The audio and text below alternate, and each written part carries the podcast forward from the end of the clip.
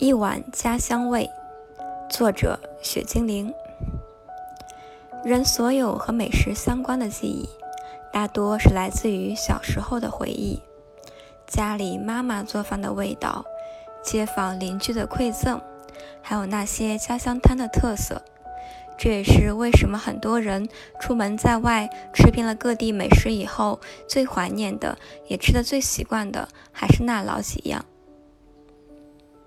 后来每年节假日回到家的时候，有时候也会去问妈妈做饭的美味密码，是不是放了什么独特料理，才让人这么念念不忘？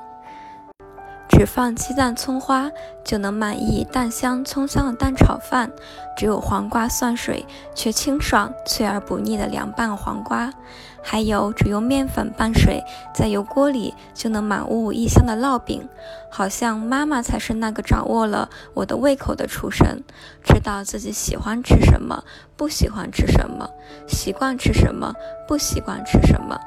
事实上，当我长大在外，自己慢慢学会做饭以后，才发现做饭的原材料大同小异，无外乎柴米油盐酱醋糖，而做饭所用的锅碗瓢勺也依然还是铜铁本质，而能产生差异的，往往还是对这些原料酌量添加理解不同，火候。掌握的差异，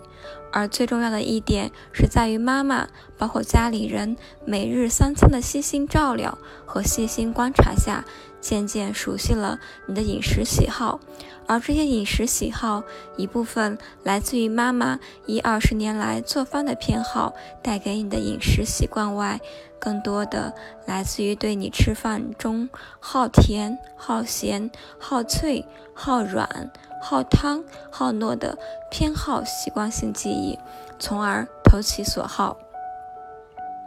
美食是美味的食物，亦是最割舍不下的情感记忆。那一口口食物中裹着的，满满都是妈妈还有家人爱的牵挂。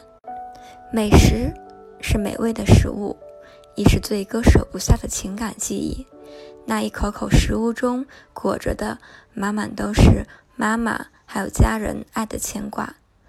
小时候的美食品尝的是来自于食物本真的味道和家人的陪伴与爱。长大后对美食的体会却是对童年不在、对妈妈渐老、对家人难相聚的怀念与牵挂。